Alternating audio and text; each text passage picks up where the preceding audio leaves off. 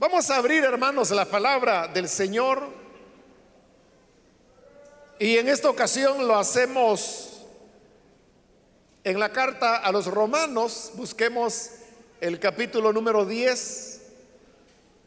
En la última oportunidad estuvimos leyendo la parte final del, del capítulo 9 y los primeros versículos del capítulo 10 pero luego no nos quedó tiempo para poder cubrir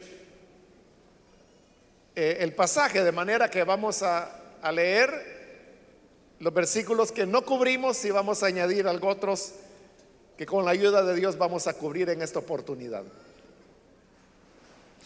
La palabra de Dios en Romanos capítulo 10, versículo 1 en adelante nos dice, hermanos, el deseo de mi corazón y mi oración a Dios por los israelitas es que lleguen a ser salvos. Puedo declarar en favor de ellos que muestran celo por Dios, pero su celo no se basa en el conocimiento. No conociendo la justicia que proviene de Dios, y procurando establecer la suya propia, no se sometieron a la justicia de Dios. De hecho, Cristo es el fin de la ley, para que todo el que cree reciba la justicia. Así describe Moisés la justicia que se basa en la ley. Quien practique estas cosas vivirá por ellas.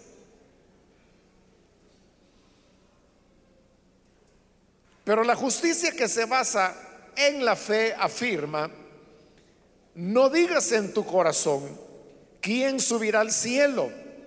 Es decir, para hacer bajar a Cristo. ¿O quién bajará al abismo? Es decir, para hacer subir a Cristo de entre los muertos. ¿Qué afirma entonces? La palabra está cerca de ti. La tienes en la boca y en el corazón. Esta es la palabra de fe que predicamos.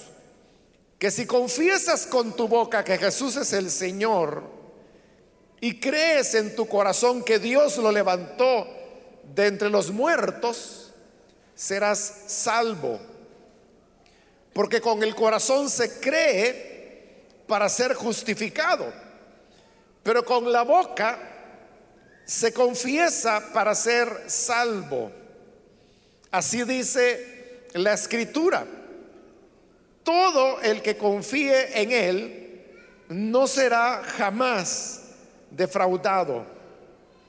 No hay diferencia entre judíos y gentiles, pues el mismo Señor es Señor de todos y bendice abundantemente a cuantos lo invocan. Porque todo el que invoque el nombre del Señor será salvo.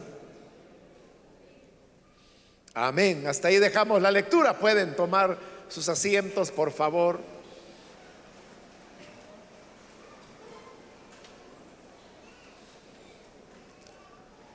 Hermanos, en la última ocasión estuvimos, como dije, cubriendo la parte final del capítulo 9, donde Pablo desarrolla el tema de por qué razón Israel no había alcanzado la salvación que Dios preparó principalmente para ellos.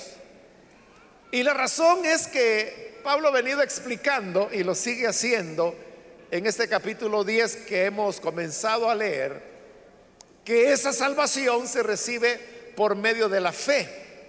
Y ese fue el problema, que el pueblo de Israel no colocó la fe que se necesitaba para poder recibir la justicia de Dios. Y ese fue el motivo por el cual fracasaron. En cambio, los gentiles si creímos en el Señor, tuvimos fe en su promesa y así se hizo realidad lo que los profetas habían anunciado, que aquel que era llamado su pueblo dejó de ser su pueblo.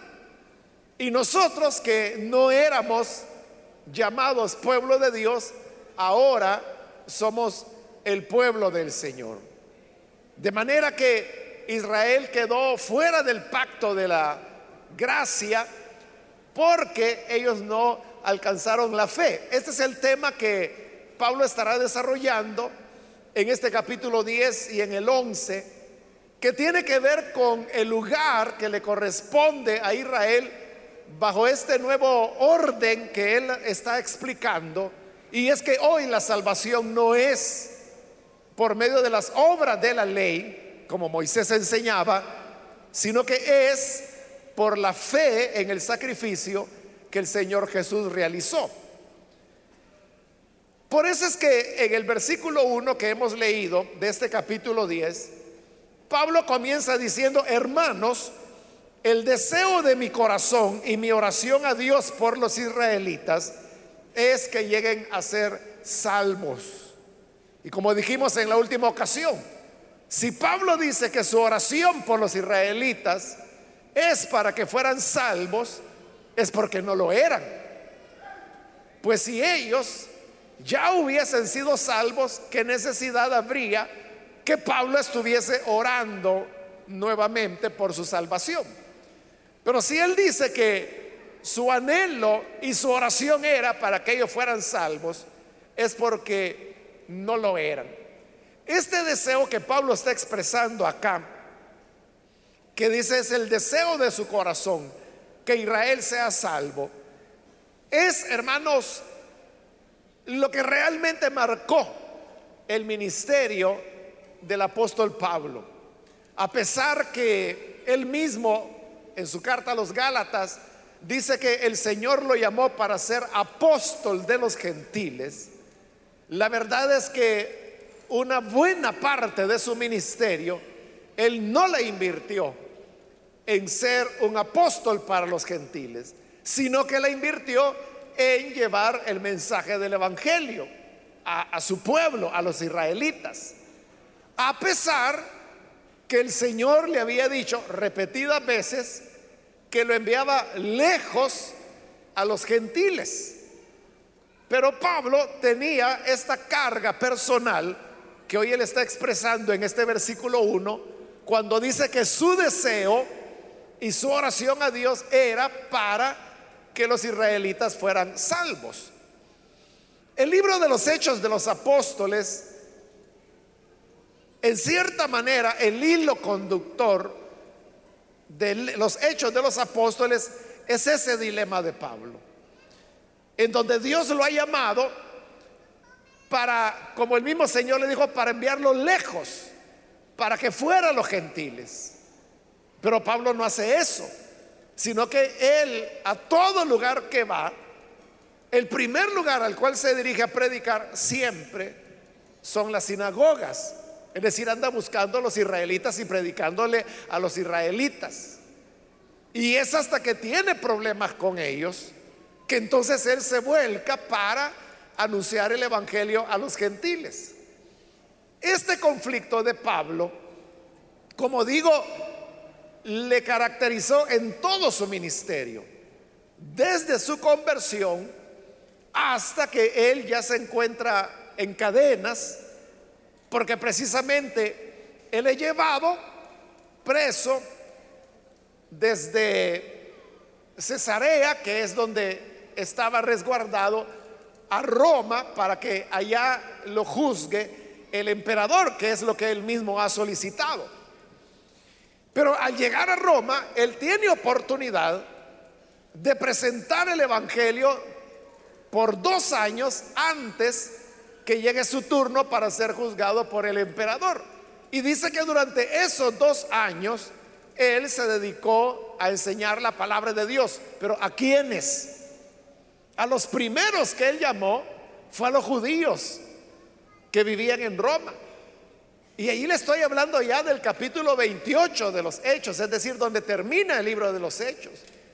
Y es hasta que esos judíos de Roma rechazan el mensaje que Pablo entiende y entonces dice, y esas son las últimas palabras con las que termina el libro de los Hechos, cuando Pablo reflexiona y dice, bien dijo el profeta, que eh, cerraré el entendimiento de este pueblo para que oyendo no oigan y para que viendo no vean y para que no entiendan y para que no sean salvos. Entonces dijo Pablo, hoy lo entiendo, que esa es la razón por la cual ustedes no creen, entonces me voy a volver a los gentiles. Y entonces en Roma se dedicó finalmente a enseñar a los gentiles, pero como le repito, eso es ya lo último del libro de los hechos, así es como termina el libro de los hechos.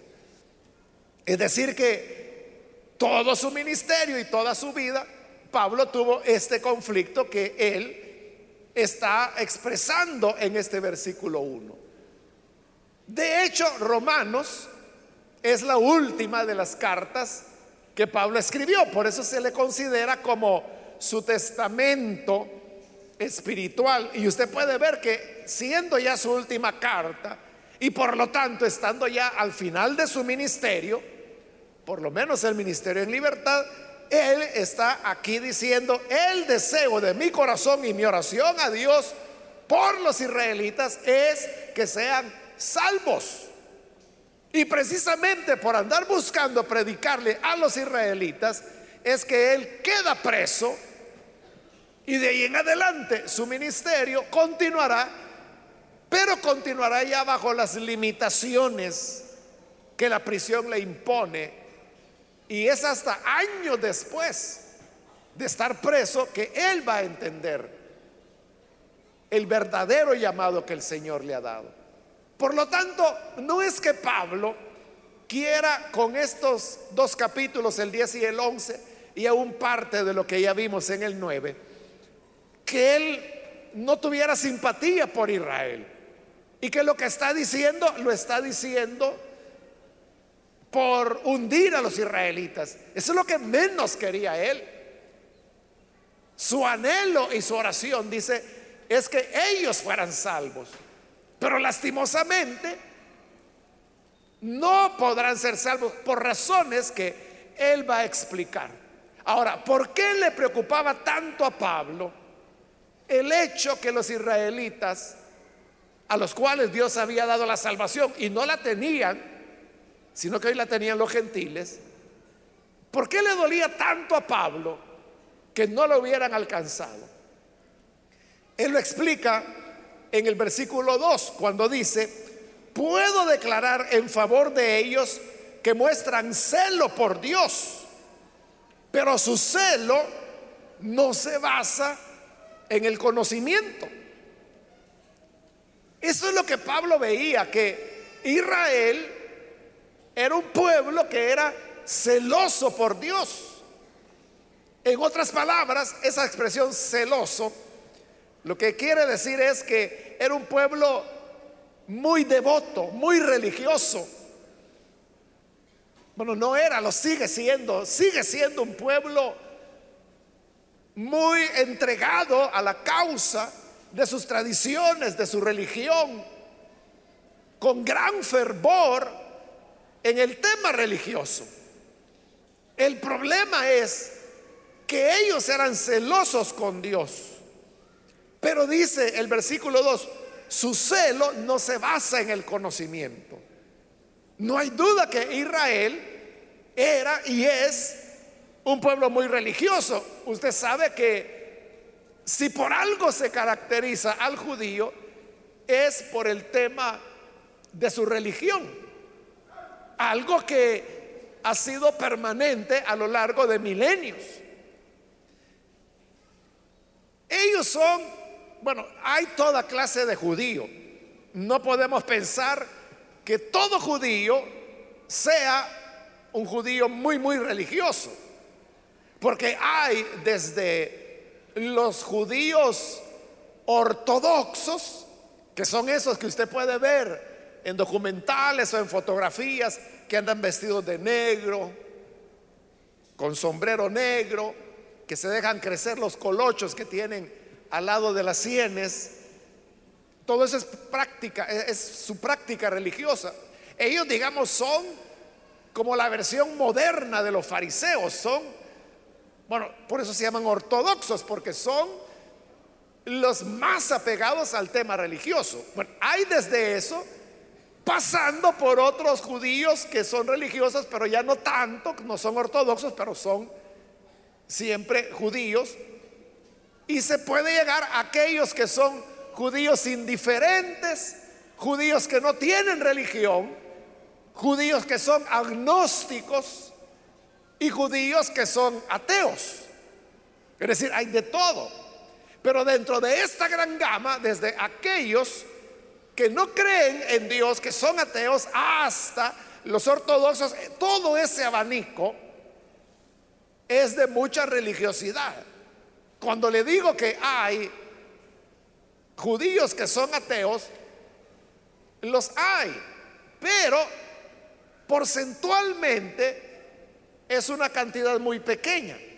Luego vienen los judíos que son más secularizados, más liberales, que ellos no están tan preocupados acerca de si son descendientes de Abraham, que qué dice la Biblia, que en el caso de ellos pues es el Antiguo Testamento o la Torá, como le llaman. ya no les interesa mucho. Luego hay otros que son judíos de tradición, que celebran la Pascua, que celebran las tradiciones, que se guardan de ciertas dietas y así va progresando hasta llegar a los ortodoxos que son los más radicales. Bueno, la mayoría son religiosos y lo que se nota es ese apego a, las tradiciones, de tal manera que todavía ellos continúan conservando su, su lengua, es decir, ese hebreo, podríamos decir ya bastante transformado, que, que, lo usan, el yiddish, y que lo usan precisamente para sus ritos conmemorativos que hacen, porque el judaísmo tiene su calendario religioso. Entonces, sobre todo los mayores, ellos, por ejemplo, pueden eh, rezar salmos y lo hacen en hebreo. Realmente es yiddish más que hebreo, pero es algo por ahí. Y hacen oraciones de la Pascua y lo hacen también en yiddish. Y los hijos les escuchan. Y guardan las prescripciones de dieta que la ley de Moisés establecía. Eso, hermano, es lo que hoy, pues en la actualidad, los judíos le llaman los alimentos kosher. Los kosher son ciertos supermercados o tiendas que hay, sobre todo en aquellas ciudades donde hay prevalencia de población judía. Entonces, si usted va a una tienda kosher, entonces todo lo que ahí venden está de acuerdo a las normas de la ley de Moisés. Es decir, ahí usted no va a hallar cerdo, porque el cerdo para ellos es inmundo. No hallará camarones, no va a hallar ostras, no va a encontrar conejo, no va a encontrar eh, carne de res que haya sido sacrificada con su sangre. Porque recuerde que ellos la norma de Moisés, carne con su sangre no comerás. Entonces, la comida que cumple esas normas, eso es lo que ellos le llaman kosher, las comidas kosher. Eso es lo único que ellos compran. Es comida más cara que la normal. Pero como son muy religiosos, ellos van solo a los lugares donde saben que venden esas comidas. Hay supermercados en Europa y en los Estados Unidos donde hay buena población judía, que son supermercados como cualquier supermercado, pero además de vender lo que se vende normalmente en un supermercado, también tienen alimentos kosher, es decir, que el judío puede ir allí y entonces busca aquellos alimentos que tienen la certificación kosher que es dada por los rabinos y que certifica que ese es un alimento limpio que lo pueden consumir. imagínense, para que haya un mercado de eso, eso nos habla de su religiosidad. Incluso ellos tienen su, propio vino. E, ellos no toman cualquier vino, sino que tiene que ser el, vino judío, que tiene pues su propia, es vino, vino, ¿no? Pero cosa de ellos, ¿no? Es eso lo que estamos hablando, el tema de su religiosidad. Es gente muy religiosa. El problema, dice Pablo, es que tienen celo por Dios pero su celo no se basa en el conocimiento. Es decir, ellos no tienen el conocimiento de la salvación de Dios, que es lo que va a mencionar en el siguiente versículo. Entonces vea esto. Mucha gente dice, es que mire, Dios lo que ve es la sinceridad de la persona. Así dice la gente, ¿verdad? Y llevados por ese razonamiento, dice, mire, no importa cuál religión usted siga, cuál religión usted practique, porque al fin y al cabo, dice la gente, todas las religiones van persiguiendo lo mismo, todas las religiones llevan a Dios. Dios lo que quiere es que cualquiera sea la religión que usted tenga, la practique con sinceridad. Eso es lo que dice la gente. En otras palabras, poniendo ya en palabras de Pablo, lo que ellos están diciendo, Dios lo que quiere es que las personas tengan celo por Dios, que sean muy religiosos, que su religión cualquiera sea, la vivan con toda entrega. Pero Pablo dice, no, no basta. Es que vean, dice Pablo, si hay un pueblo celoso sobre la tierra, esos son los israelitas. El problema, dice, es que sí, tienen celo por Dios, pero es un celo que no está basado en el conocimiento. Entonces Pablo está añadiendo otro elemento que la gente no lo ve, porque la gente dice, no, mire, con la sinceridad basta. Pablo dice, no. No, no basta con la sinceridad. A la sinceridad hay que añadirle conocimiento. Es decir, claro, la sinceridad es importante, pero no es una sinceridad en lo que la gente se le haya enseñado o la tradición que haya escuchado. La sinceridad que Dios aprueba es una sinceridad que está basada en la verdad. Porque hermano, gente celosa de Dios, un celo que se expresa en la entrega, en la religiosidad, uno puede encontrar por todos lados.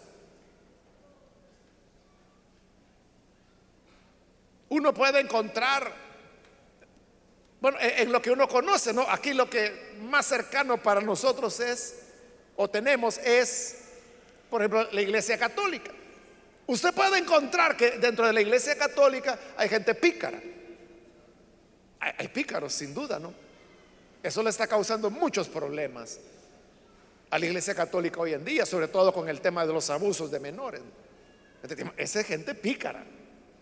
Pero también dentro de la iglesia católica, hermano, hay gente que es muy sincera.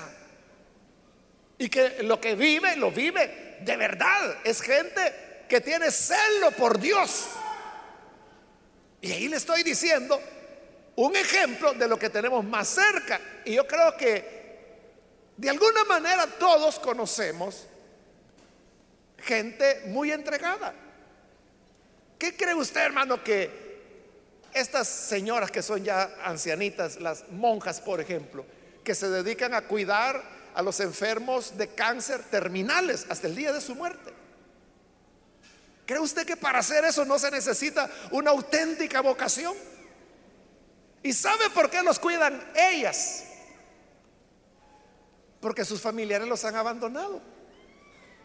Por eso es que los tienen que llevar a estos hospitales de caridad. Y en esos hospitales de caridad es donde estas monjas dedican su vida. Y le digo, ya son avanzadas en edad, ya son señoras. Pero están totalmente dedicadas a cuidar a estos enfermos que ni su familia los quiere cuidar. Y los cuidan y les dan amor y atenciones. Hasta el momento, todos son enfermos de cáncer terminal, todos se van a morir. Y los cuidan hasta el momento de su muerte. Yo le pregunto, ¿eso no requiere una sinceridad? ¿Eso no demanda honestidad con lo que se está haciendo? Por supuesto que sí. Ahora, le he puesto ese ejemplo porque le digo, es lo que tenemos más cercano, pero hay ejemplos más lejanos.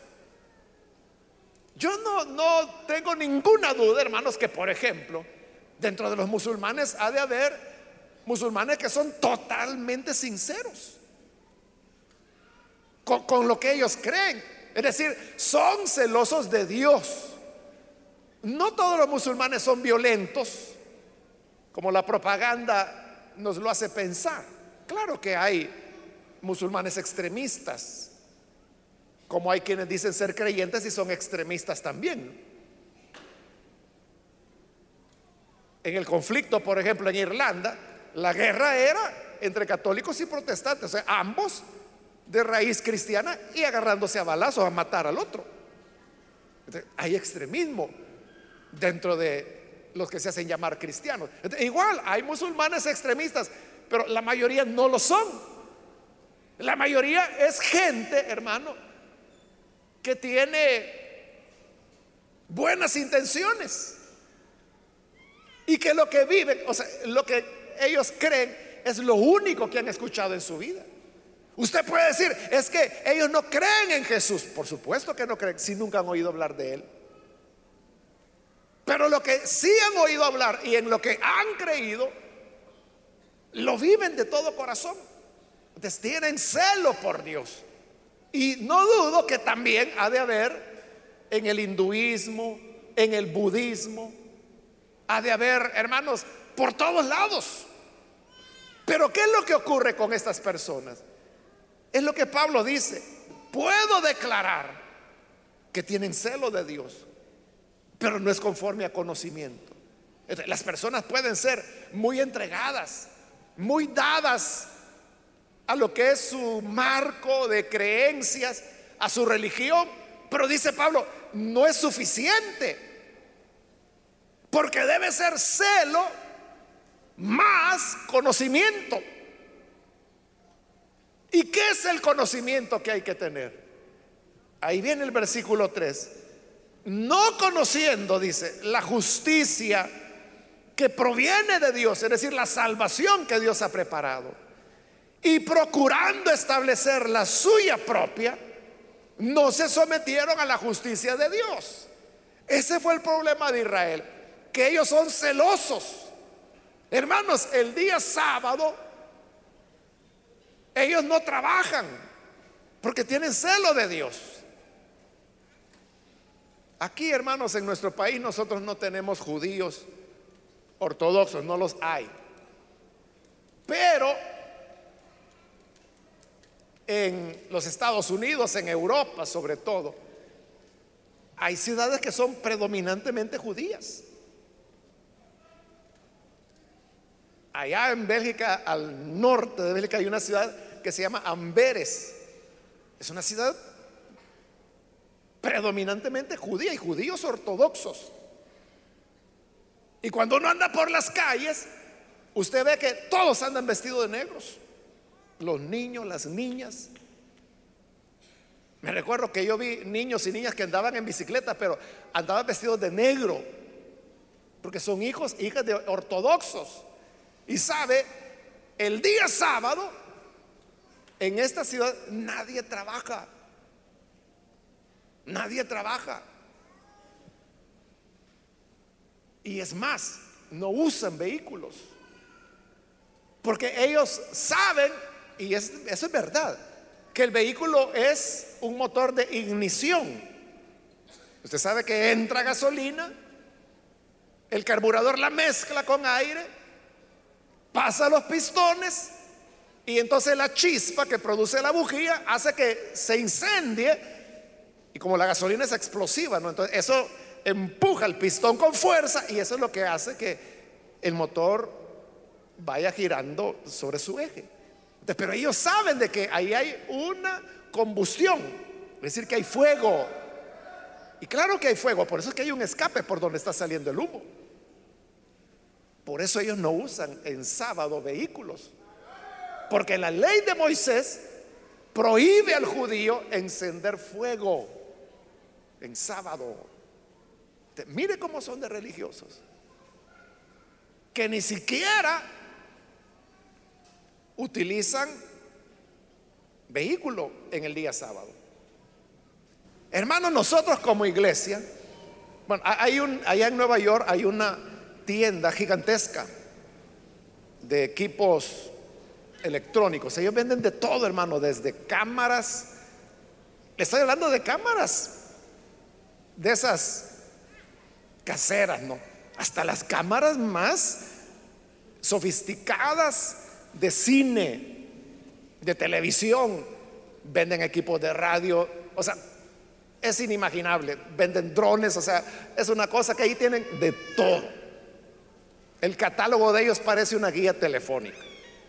Bueno, nosotros somos clientes de ellos, porque mucho del equipo que nosotros utilizamos, de cámaras, de equipo para la Corporación Cristiana de Radio y Televisión, se los compramos a ellos. Los dueños son judíos. Pero ¿sabe qué? El sábado está cerrado. Y como para el judío, el sábado comienza el viernes a las 6 de la tarde y termina hasta el sábado a las 6 de la tarde del día siguiente. Ya nos ha pasado a nosotros, hermanos, que necesitamos con urgencia algo, un repuesto, algo que, se necesita. Y se los pedimos y ellos son, pero eficientes, son muy buenos. Ya nos conocen, saben que somos sus clientes y decimos, mire, necesito esto. Y nos lo envían, ellos hacen y deshacen con tal de enviarnos lo más pronto posible lo que necesitamos. Nunca nos han fallado. El problema es cuando necesitamos algo y cuando uno llama, le sale una grabación y dice, hoy es sábado, está cerrado, llame hasta el sábado a las 6 de la tarde. No le venden a nadie. ¿Cuánto perderán ellos, hermanos, hablando en dinero, por tener cerrado 24 horas. Porque ellos venden de día y noche. O sea, usted puede comprar por el sitio web, por teléfono, puede ir al lugar como usted quiera. Por cierto, a saber cómo hacen, pero incluso computadoras, por ejemplo, que el fabricante las vende a determinado precio, ellos a saber cómo hacen, la venden más barato. ¿Cómo hacen a saber? Ni me pregunte pero cierran. Y ya nos ha pasado eso, que a veces nos surge algo. Y si usted entra al sitio web, ahí está el gran rótulo, está cerrado. Búsquenos el sábado a las 6 de la tarde, que es cuando lo vuelven a habilitar. No puede hablar con nadie. O sea, todos se fueron a descansar porque es el día del reposo. Mire qué religiosidad la que tienen. En cambio nosotros no, ¿verdad? Nosotros que decimos tener al Dios verdadero y que decimos tener conocimiento. No, el domingo no voy al culto, hermano, me toca trabajar. Como que el problema nuestro es el contrario, ¿verdad? Que tenemos conocimiento, pero nos falta el celo de Dios. En cambio, el problema de ellos era el inverso. Tienen celo de Dios pero no tienen conocimiento. ¿Cuál conocimiento? Este que está diciendo Pablo. No conociendo la justicia que proviene de Dios. ¿Cuál es la justicia que proviene de Dios? Es la salvación que viene por medio del sacrificio de su Hijo en la cruz del Calvario. Y que es por la fe. Esa es la que no conocieron. No porque no se les haya enseñado porque los primeros a quienes Jesús comenzó a enseñarles el Evangelio fue ellos. Es lo que dice el Evangelio de Juan, capítulo 1. A lo suyo vino. Vino a enseñarle a ellos y no lo recibieron. Por eso es que Él se volcó a nosotros los gentiles. Dice, pero procurando establecer la suya propia, es decir, su propia justicia, no se sometieron a la justicia de Dios. ¿Qué quiere decir que quisieron establecer su justicia propia. Esa es la justicia de las obras. ¿En qué se basan ellos? En todo lo que le estoy diciendo. Es que mire, yo cierro mi negocio 24 horas, cada semana. ¿Y eso quién lo hace? Nadie. ellos creen que por eso van a obtener el agrado de Dios.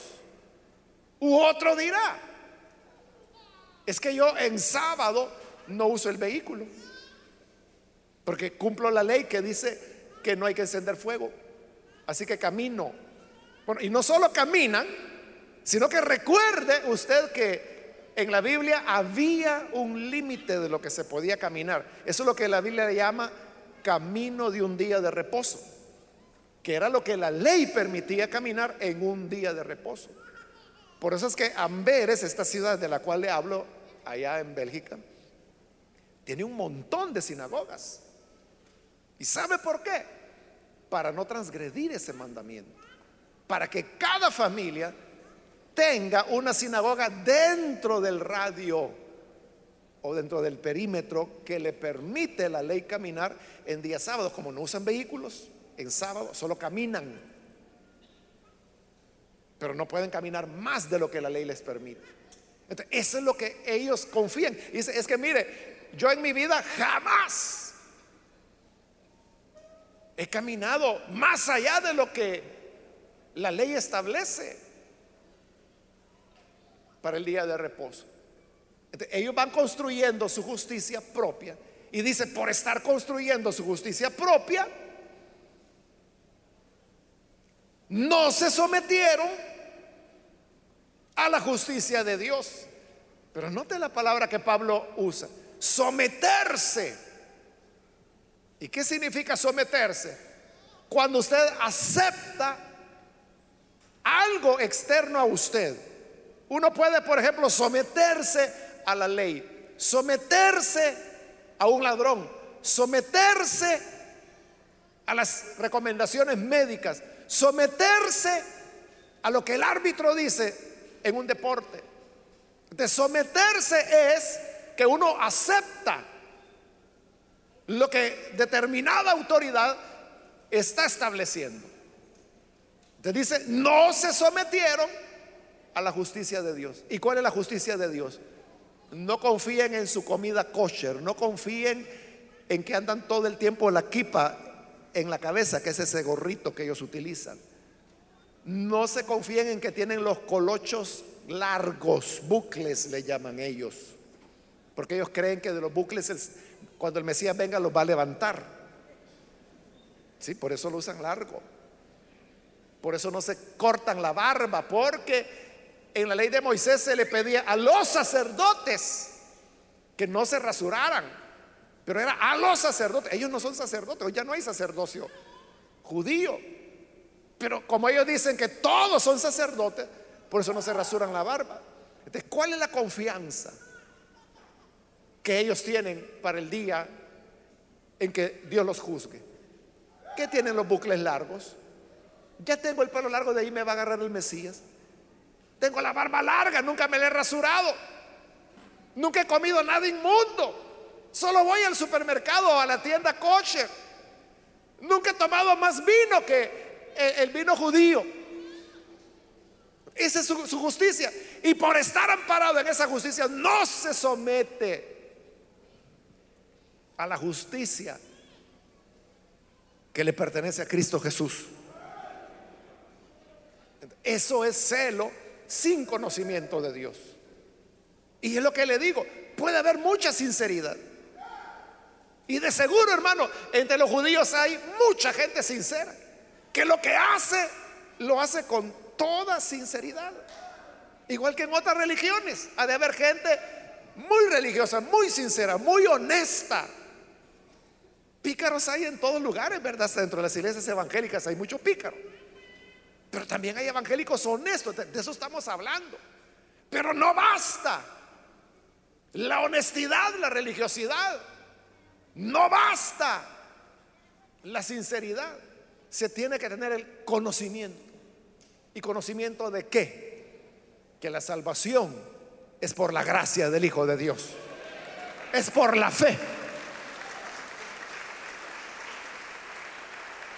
Es por la fe. Ese es el tema que recién vimos que se desarrolló en el capítulo anterior.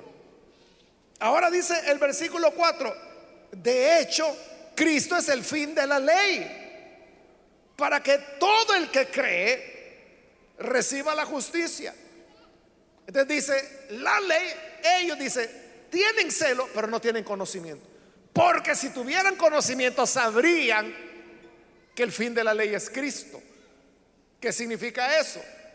Lo que Pablo ya dijo al principio de esta carta, que lo vimos hace rato, donde él decía que ahora Dios ha manifestado su justicia, su salvación en Cristo, testificada, dice, por la ley y los profetas. Que significa que en la ley de Moisés está señalando, está indicando a un sacrificio que habría de venir. Todos los sacrificios de corderos, desde el primero que fue ofrecido por Dios en el Edén, con el cual vistió a Adán y a Eva con la piel del sacrificio, pasando por los sacrificios de Noé, de Abraham, de Isaac, de Jacob, de Moisés, de Josué los sacrificios en el periodo de los jueces, el sacrificio en el periodo de los reyes, los sacrificios al regreso de la deportación. Todos esos sacrificios que estaban haciendo, anunciando que un día vendría un cordero que habría de llevar el pecado. Por eso es que cuando Jesús apareció, Juan el Bautista lo anunció y dijo, aquí está el Cordero de Dios que quita el pecado del mundo. Entonces vea, la ley señalaba a Jesús. A eso se refiere Pablo cuando dice el fin de la ley es Cristo. El propósito de la ley es llevar a las personas a Cristo. En Gálatas, Pablo habla de lo mismo, pero utilizando otra figura, una figura bonita, que es la figura del ayo. Y él dice, la ley ha sido nuestro ayo para llevarnos a Cristo. ¿Y qué significa ayo? Ayo era el esclavo de confianza que tenía una familia, que era el encargado de tomar a los niños y llevarlos de la casa a la casa del maestro para que les enseñara. Ese era el ayo, el paidagogos, que es la palabra en griego que utiliza Pablo. Entonces, ¿qué hacía el ayo? El ayo era el que tomaba al niño de la casa y le decía, ya es hora de tu clase. Y lo llevaba por la calle, porque eran niños pequeños. Hasta que llegaba a la casa del maestro, aquí se lo traigo recibía la clase y al terminar la clase el paidagogos, es decir, el ayo, tomaba de nuevo al niño y lo llevaba de regreso a casa. Entonces Pablo dice, la ley ha sido nuestro ayo para llevarnos a Cristo. La ley no era el camino. La ley solamente nos tomaba de la mano para llevarnos al que de verdad nos va a enseñar. Ese es Cristo. El verdadero sentido de la ley es que nos lleva a Cristo. Pero en el caso de ellos, se quedaron felices con el ayo y no con el Cristo. Y por eso es que todavía están guardando el sábado. Y por eso es que todavía usan los chofar Y por eso es que todavía usan los mantos. Y por eso es que todavía usan los flecos. Porque se quedaron con el ayo y nunca terminaron de llegar a Cristo. Por eso dice, Cristo es el fin de la ley para que todo el que crea reciba la justicia. ese es el conocimiento que nunca alcanzaron. Muy celosos, sí. Muy entregados, sí muy devotos, sí, muy sinceros en su creencia, sí, pero sin conocimiento. Y por tener sinceridad, pero no conocimiento, no se salvaron. Y por eso Pablo dice, mi anhelo y mi oración es por su salvación. Porque él sabía que no se iban a salvar por sinceros, por guardar el sábado, por cerrar el negocio en día sábado, por no usar vehículo en día sábado. Mire, estos niños que yo le digo que nacen en esos barrios ortodoxos, ellos nunca en su vida van a utilizar otro color de ropa que el negro. Nunca.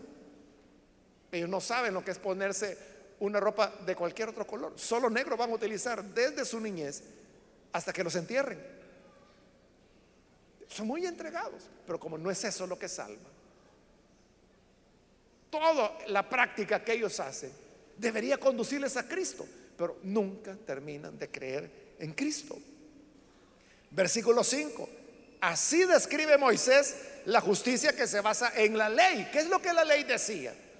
Y aquí cita el libro de Levítico, capítulo 18. Decía, quien practique estas cosas vivirá por ellas. Eso es lo que decía la ley. Quien obedezca esto se salva. Ah, dijeron ellos entonces, ya no comamos cerdo, ya no comamos camarón, ya no comamos cangrejo, ya no comamos langosta, porque todo eso es inmundo. Porque la ley les enseñó eso. ¿Quieres salvarte? Cumple con estos mandamientos. Pero eso es lo que la ley decía. Ahora, el conocimiento que a ellos les faltó es lo que dice el versículo 6.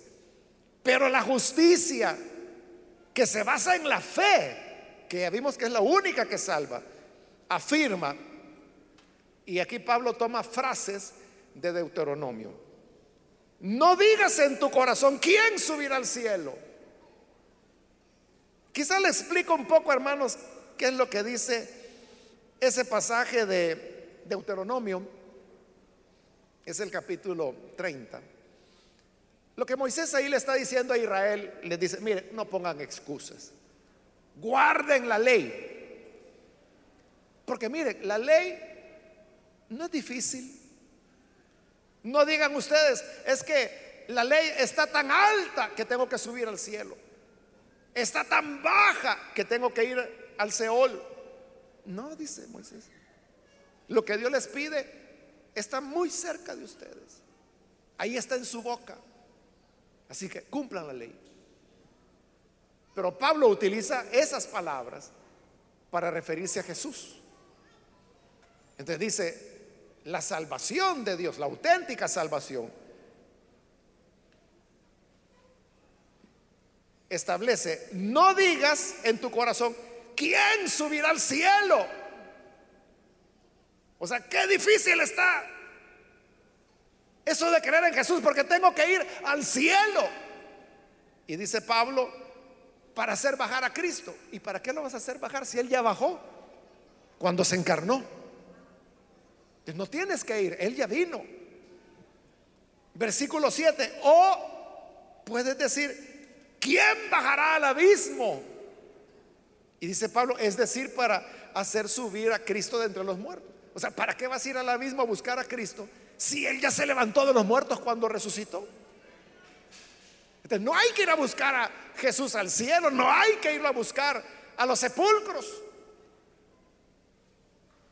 Sino que dice el versículo 8, ¿qué afirma entonces?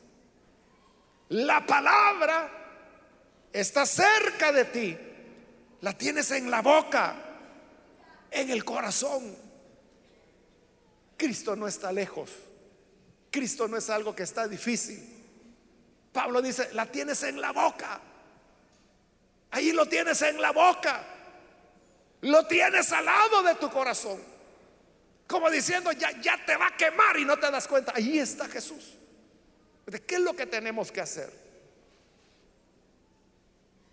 Dice el versículo 9, que si confiesas con tu boca que Jesús es el Señor y crees en tu corazón que Dios lo levantó de entre los muertos, serás salvo. Así de sencillo. La palabra de fe, la palabra del Evangelio, porque dice Pablo, esto es lo que enseñamos, el Evangelio. Está ahí muy cerca de tu boca, tan cerca como decir, reconozco que Jesús es el Señor. Si lo confiesas con tu boca, que Él es el Señor, y en tu corazón lo crees, serás salvo. Oye, si lo confiesas con tu boca y le crees en tu corazón, eres salvo. Serás salvado. Es decir, el tema de tu salvación queda definido hoy y para la eternidad, de una vez para siempre. Ya no hay más que añadir. No es que tengamos que pensar, es que me han dicho que tengo que hacer así. Y me han dicho que tengo que ayunar. Y me han dicho que tengo que caminar siete cuadras de rodillas. Y me han dicho que tengo que hacer vigilias. Y me han dicho que tengo que hacer tres ayunos por semana. Estás queriendo construir tu justicia propia. Y por muy honesto que seas en hacer eso, otra vez, tendrás celo, pero no conocimiento. En cambio, el conocimiento nos dice que Cristo hizo todo lo que se necesitaba y que yo lo que tengo que hacer es confesarle con mi boca y creerle en el corazón. Tan cierto es eso que lo repite Pablo en el versículo 10, porque con el corazón se cree para ser justificado, pero con la boca se confiesa para ser salvo. De cuando creemos por la fe, somos ya justificados, perdonados, salvados. Pero con la boca lo reconocemos para salvación. ¿Qué significa eso de confesarlo con la boca? Es reconocerlo. Eso es lo que la gente no entiende.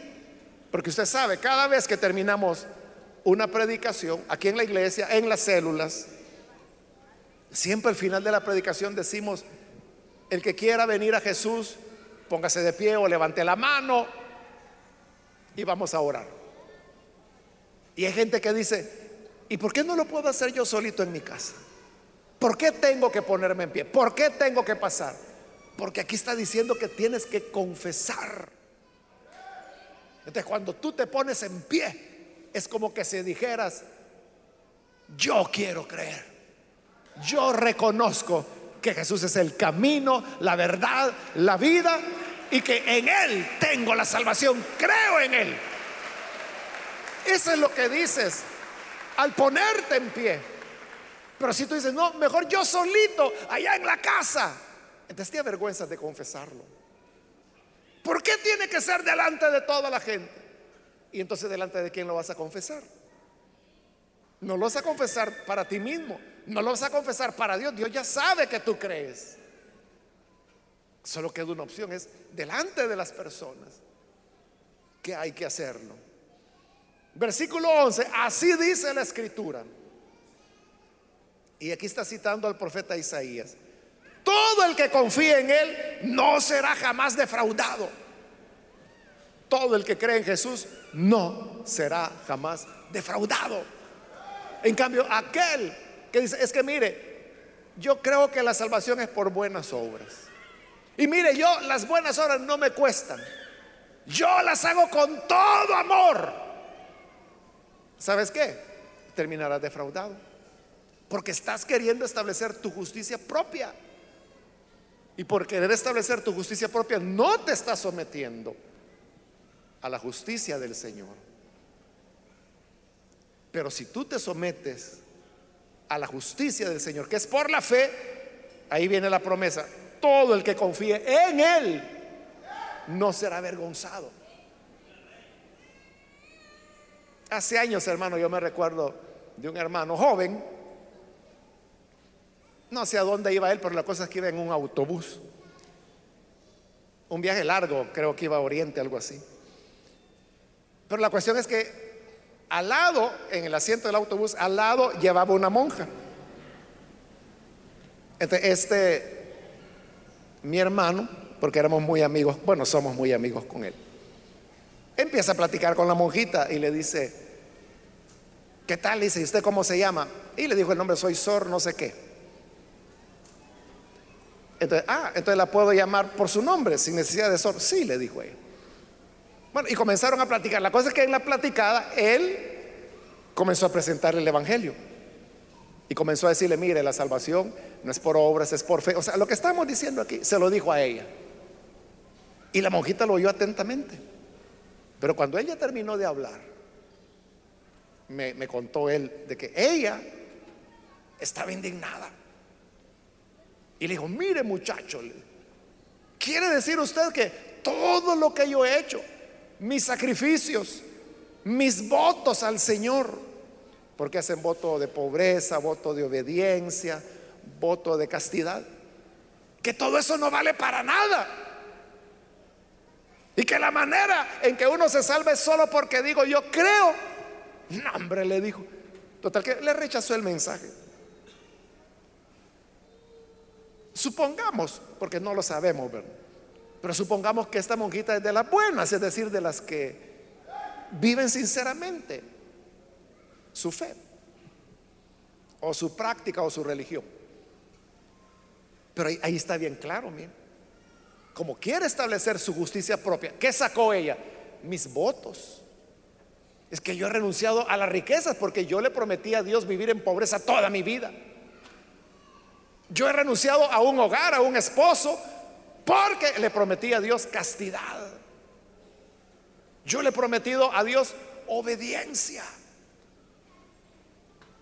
a sus autoridades religiosas.